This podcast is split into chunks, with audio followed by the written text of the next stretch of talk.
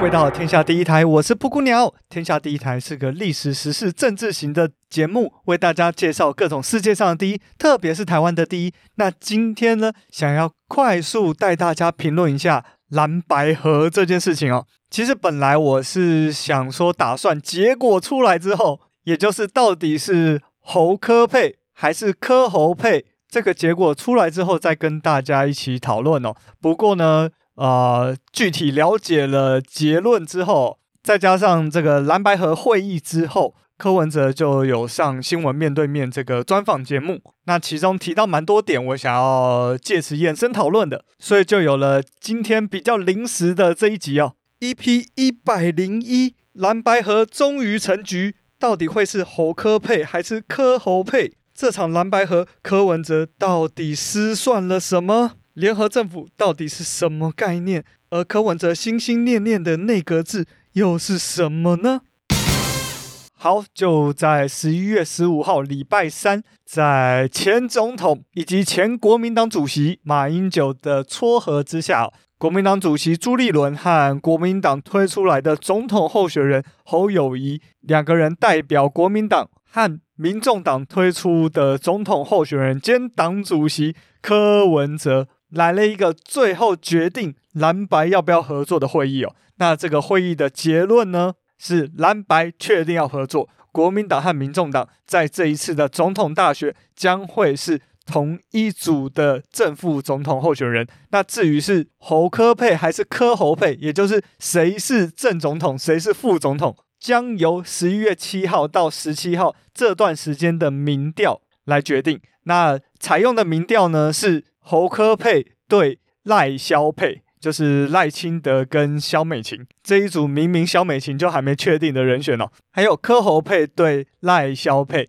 这样对垒下来，侯柯配高还是柯侯配高，来决定谁会出现哦。而更重要的是，如果是在误差范围内，将以侯科配为优先选项。然后呢，两党将成立联合政府。除国防、外交、两岸等等的部会首长由总统决定之外，其余部会原则上依各党派立委席次分配。民众党主责监督制衡，国民党主责建设发展。接着呢，从当天下午新闻面对面访问柯文哲的这个专访中，可以听到，这个大部分的发言以及这个民调的日期都是朱立伦所提出来的。那柯文哲是被迫让步，然后接受。接着呢，在节目中他就多次提到联合政府这个概念。柯文哲说啊，华人史上从来没有联合政府的概念。他想要为大家来做一场实验。他觉得虽然他不信任国民党，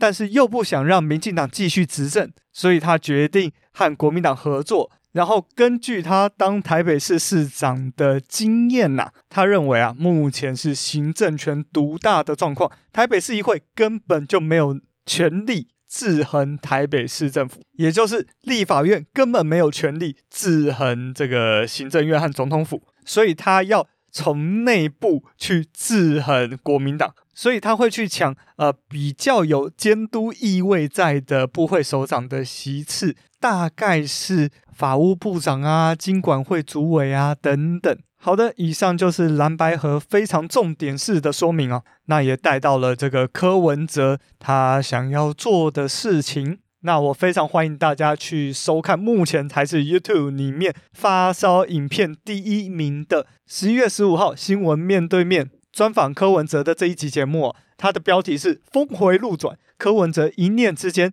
成全蓝白合。二零二四最大变数，那还有一些细节的部分，我会在呃谈到相关主题的时候补上。好，既然是短评文，就快速的切入重点。好，首先我想讲的是，应该铁定是侯友谊是正总统，然后柯文哲是副总统了啦。你都让成这样了，我所谓的让就是误差范围内这件事情，以及柯文哲答应的。民调范围是十月七号到十月十七号这件事情，这件事情是朱立伦提出的，然后柯文哲同意。那柯文哲同意的前提是他认为朱立伦不会那么坏。好的，那我想讲的是，好，你觉得今天朱立伦为什么会提十月七号到十月十七号这十一天里面，其中有八天已经过去了？拿过去的资料当做评选的依据，很明显的就是人家已经算好了吗？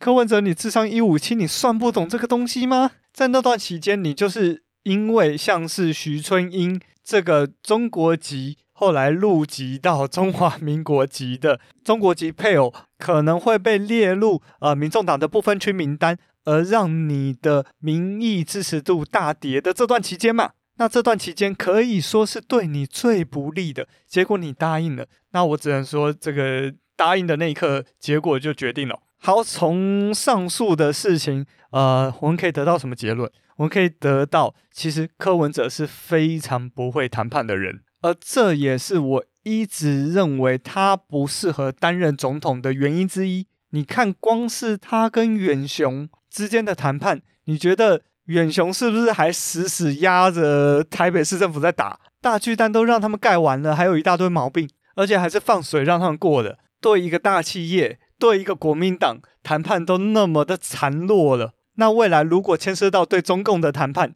哇，那绝对会被摁在地上打。从历史上看来，国民党跟共产党的谈判，国民党从来没有讨到便宜过啊！更何况是你这个初出茅庐的柯文哲，而且柯文哲一直过于天真的对人的善意，我真的是觉得，呃，也许当首都市长这件事情不是太危险的事情，但是当今天你要负责国防，要负责外交，要负责两岸，这明显是一个非常致命的缺点。好，接着我要再补充一个细节。那这个细节就是在开会时间的十点之前，民众党内部其实有先开了一个会。那这个会前会呢，就是要讨论出民众党的底线在哪里。结果这个民众党内部会议的决定是什么？决定是民众党绝对不能在误差范围这个条件上让步哦。结果柯文哲一进去，哎，就让步了。也就是幕僚会议、党内会议做的结论，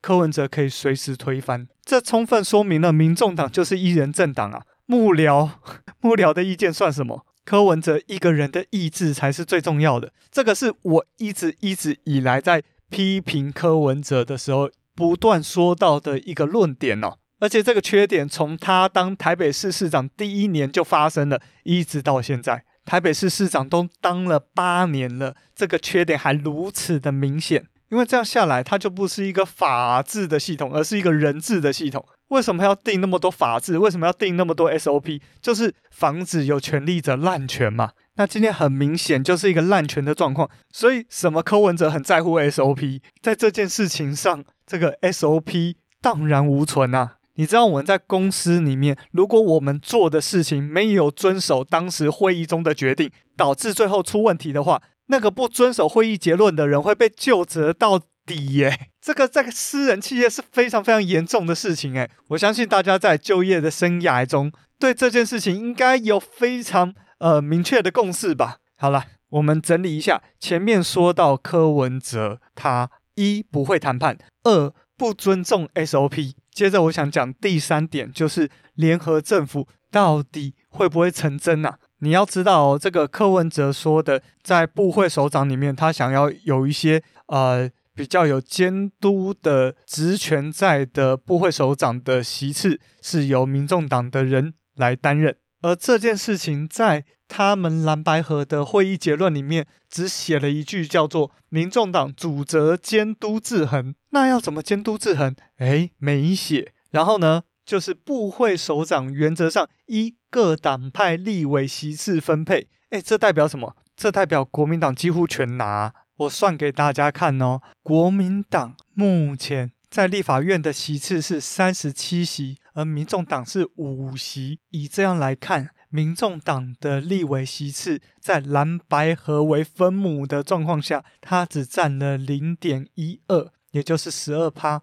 而行政院的一级部会加委员会加政务委员加主计处加行政院人事行政总处，我这些都算起来好了，这样大概是三十四个部会首长可以任命。而其中还要扣除国防部、外交部、大陆委员会这些牵扯到国防、外交、两岸的事务。这样算完，大概三十一个。那三十一个乘以零点一二等于三点七二，也就是他真的就只能拿到大概三到四席的呃一级首长的位置。那他大概可以拿到什么呢？他可能可以拿到像是前面说的法务部部长、金管会主委，那可能是财政部部长，然后再多一个的话，可能是主计处吧。这个国家相关的数据都要传到主计处那边嘛，大概就这四个了吧。然后再加上柯文哲是副总统，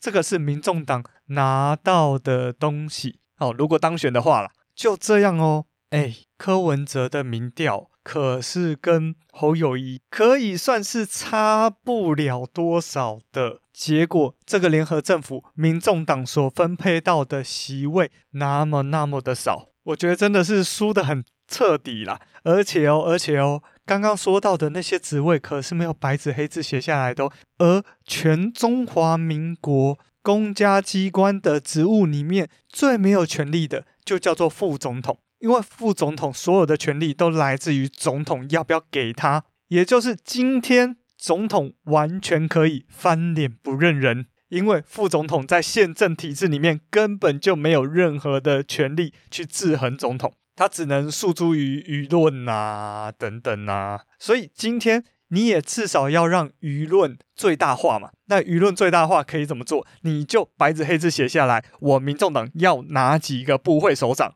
法务部部长、财政部部长、经管会主委、NCC 主委、主计处处长，或者是前面没有列到的，像中央银行行长啊，我不知道这个算不算在他们那个讨论的范围内，或是行政院副院长等等，然后要国民党签名盖章，然后公诸于世。如果今天国民党没有做到的话，你至少可以拿这个去说嘴，这个是我非常非常建议柯文哲和民众党接下来要去做的，就是在你拿那么少的情况下，你至少要拿到你想要拿的东西吧。好，无奈，真的无奈。好了，那接着就是，呃，柯文哲说他要当成功推动联合政府的第一人哦，因为接下来的。立法院很可能三党不过半哦。虽然台湾目前还不是内阁制政府，但是他要走往内阁制的第一步。好，那既然如此，我就想说帮大家稍微介绍一下什么叫内阁制哦。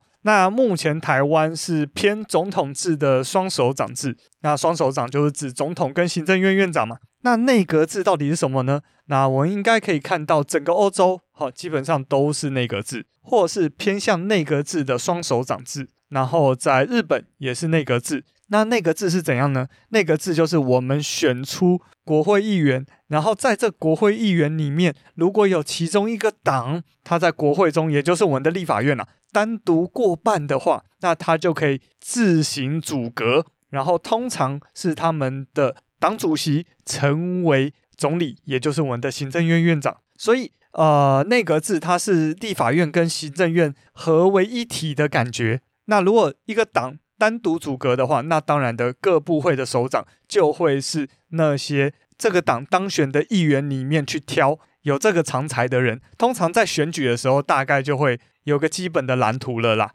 那联合政府是什么概念呢？联合政府就是没有一个党过半，所以。这个党他要组阁，他想要当总理，他基本上就要找其他党跟他合作。而当两党或者是三党合起来的席次超过一半的话，那就可以成功组阁。这个就叫联合政府。就像现在的德国称为红绿灯联合政府，就是他们三个政党的代表色刚好是红色、绿色、黄色。红色呢是社会民主党，绿色呢是绿党，那黄色呢是自由民主党。刚好是红绿灯的三个颜色，所以他们三党合起来才过半，所以他们成功的阻隔。而重点来了，这个联合政府里面为什么可以有监督的功能？是因为今天假设绿党不爽，他可以退出这个执政联盟。万一真的退出了，那总理必须辞职，这个内阁必须解散，重新找人组阁。而重新找人组阁不一定找得到啊，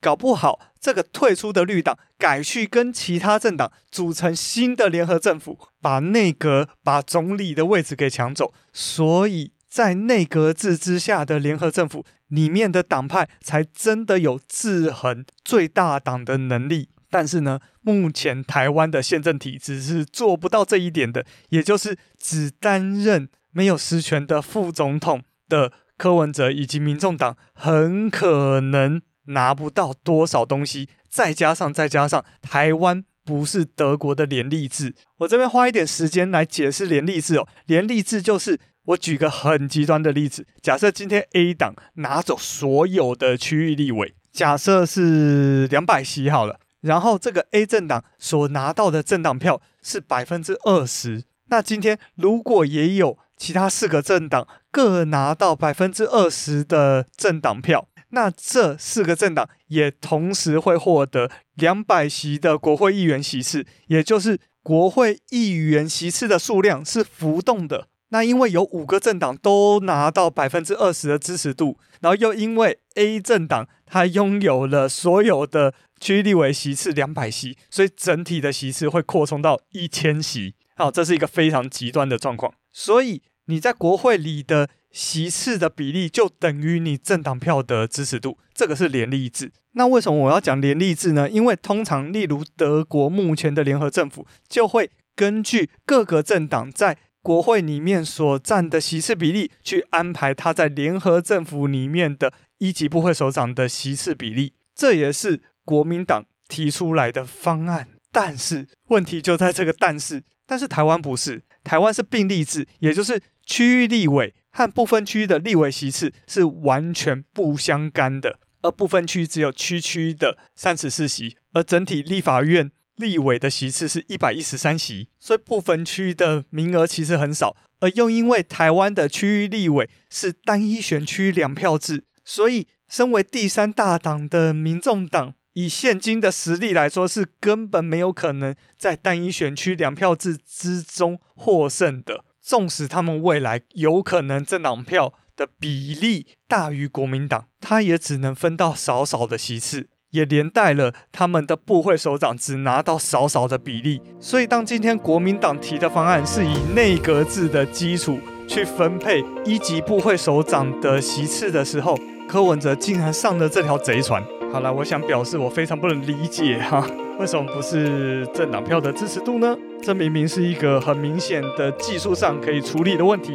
好的，那今天这一集比较临时哦，那我也希望赶快上架，让大家就是接下来看结果，看是不是能印证我的预言，因为这个结果应该快公布了，我就赌一定是侯柯配，绝对是。好，不知道会不会打我脸呐？那如果打我脸，我也不知道该开心还是难过。一则喜，一则以忧。不过看得出来，柯文哲很努力的在这两天要拉民众党的支持度，所以呃，他的最大的王牌哦，黄国昌牌终于打出来了。这个在这个政治圈流传了非常久的这个说法，哦，终于成真了。哦，黄国昌终于成为了这个民众党的不分区立委人选，想必排名应该会是一个不错的排名啊。柯文哲希望借此哦拉高哦他这个民众党哦以及柯文哲本人在柯侯配还是侯柯配的过程中的优势哦。那我们就接着看下去吧。好，这里是天下第一台，我是布谷鸟。如果喜欢我们的节目，请在 Apple Podcast 给我五星评价。然后不论你是在哪个平台收听到我们的节目，都欢迎你按下订阅键的按钮。那天下第一台有 Facebook 有 IG。有 Facebook 的社团，还有 Line 的社群，哈，都可以使用这些管道，在第一时间跟我互动哦。那你如果喜欢我们的节目，欢迎分享这个节目给你的朋友们。那也欢迎你在行有余力的范围之内，给我一些些的赞助，让我制作出更好的节目。好，那今天节目先到这边，我是布谷鸟，我们下一次应该就会进到进击的巨人与巴勒斯坦人吧。好，那我们下一次见。